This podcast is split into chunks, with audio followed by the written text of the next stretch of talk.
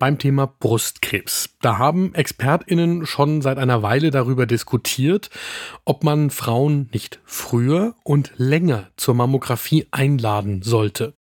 Bei der einen Altersgrenze, da hat sich jetzt gerade etwas getan. Und das ist gut. Eine Dosis Wissen, der Podcast für Health Professionals.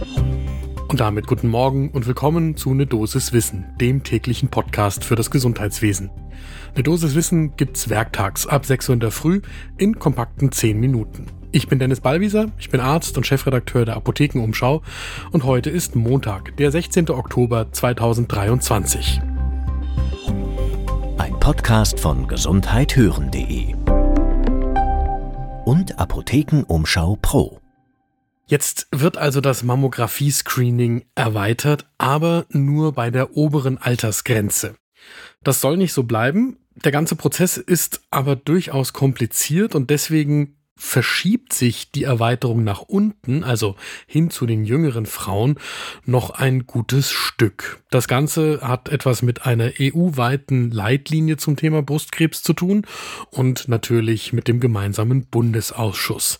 Wir haben darüber gesprochen mit Karin Bock vom Referenzzentrum Mammographie Südwest in Gießen, die zum Beispiel für die Deutsche Gesellschaft für Senologie beim gemeinsamen Bundesausschuss im Stellungnahmeverfahren tätig war. Und sie sagt, dass es eine gute Entscheidung ist, jetzt erst einmal die Altersgrenze für die Frauen nach oben auf 75 Jahre auszuweiten.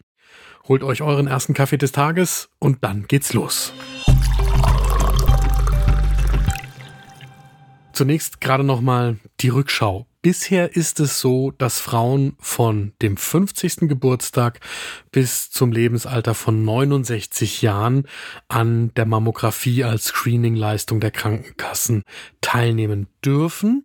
Sie werden alle zwei Jahre aktiv dazu eingeladen und rund die Hälfte der Eingeladenen nimmt auch am Screening teil.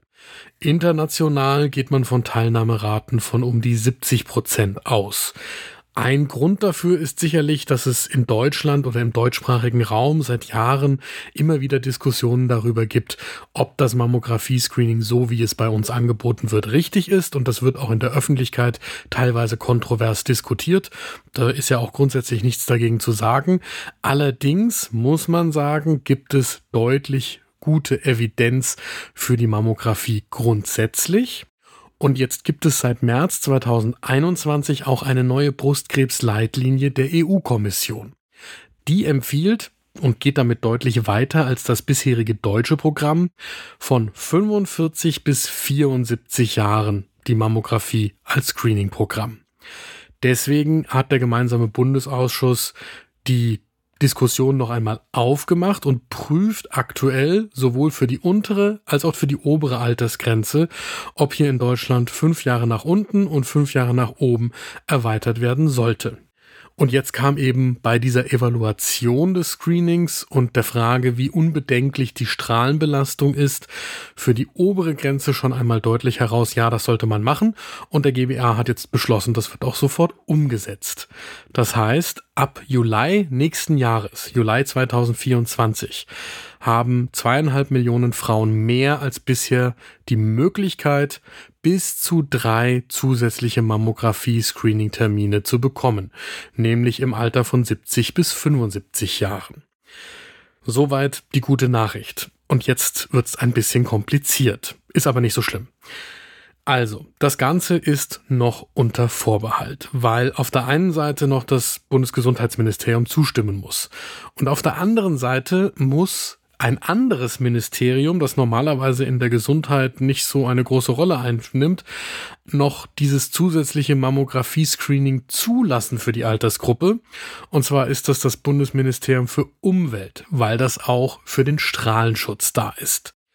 So, und deswegen besteht zwar dieser Anspruch ab Juli 2024, weil der GBA das jetzt beschlossen hat, aber die Frauen, die diesen Anspruch haben, werden anders als bis zu ihrem 70. Geburtstag nicht mehr aktiv per Brief eingeladen zu dem Screening. Das ist eine technische Merkwürdigkeit, die irgendwann, der GBA sagt, vermutlich 2026 dann auch beiseite geräumt sein wird.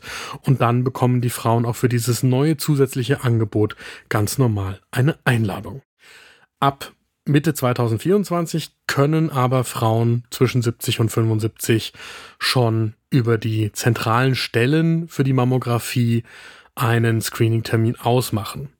Der GBA warnt gleich dazu, dass das insbesondere am Anfang vermutlich dazu führen wird, dass nicht so zeitnah Termine wohnortnah zur Verfügung stehen werden, weil die Mammografiezentren einfach ausgelastet sind. Das heißt, da muss man etwas Zeit mitbringen, aber besser mit Verzögerung einen Screening-Termin auch über dem 70. Geburtstag als gar kein Angebot. Und damit bleibt noch die Frage, was ist mit der Untergrenze? Denn die EU-Leitlinie, die wir natürlich in den Shownotes verlinken, die sagt ja, man sollte das Alter auch auf 45 Jahre zum Start absenken. Und da muss man sagen, was jetzt wie eine Verzögerung nach unten klingt, ist in Wahrheit eine Beschleunigung bei der Altersgrenzenverschiebung nach oben. Der GBA hat für beide Altersgruppenverschiebungen die Prüfung beschlossen. Und um schneller handeln zu können bei der Altersgruppe, bei der eben zuerst ein Ergebnis da sein wird, sind diese beiden Altersgruppenbetrachtungen getrennt worden. Jetzt ist das Ergebnis für die obere Altersgruppe zuerst da. Das für die untere Altersgruppe dauert noch etwas. Und der GBA hat uns auf unsere Anfrage gesagt, es wird vermutlich das Jahr 2024 werden, bis hier das klare Bekenntnis kommt, ob die Altersgruppe nach unten auch aufgemacht werden soll.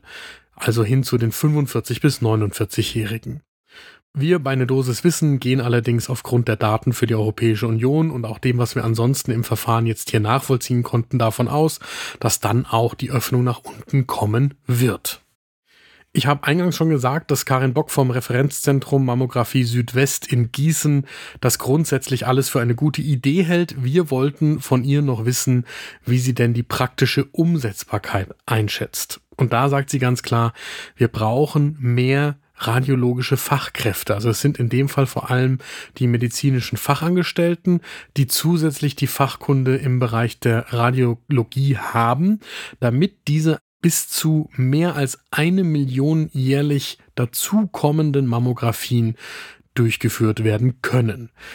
Das Ganze immer unter dem Vorzeichen, dass ja sowieso nur die Hälfte der Frauen, die Anspruch auf ein Screening hat, das auch tatsächlich wahrnimmt. Mein Fazit für heute, das ist ein wichtiger und richtiger Schritt angesichts der Datenlage. Und jetzt geht es darum, dass die zuständigen Stellen entsprechend breit über das Angebot informieren, wenn die Frauen schon keinen expliziten Einladungsbrief bekommen für die nächsten Jahre. Das war eine Dosis Wissen für heute. Die nächste Folge gibt's morgen ab 6 Uhr in der Früh, überall da, wo ihr Podcasts hört. Und wenn ihr jetzt noch einen Moment Zeit habt, dann hört euch doch direkt die erste Folge unseres Podcasts The Sex Gap an. In diesem 20 Teile umfassenden Podcast führt euch meine Kollegin Kari Kungel durch die gendergerechte Medizin. Wir erklären an vielen Beispielen, warum der Mann nicht mehr der Standard für die Medizin sein darf. The Sex Gap gibt's überall da, wo ihr Podcasts hört und ist für euch natürlich kostenlos. Podcast von gesundheithören.de und Apothekenumschau Pro.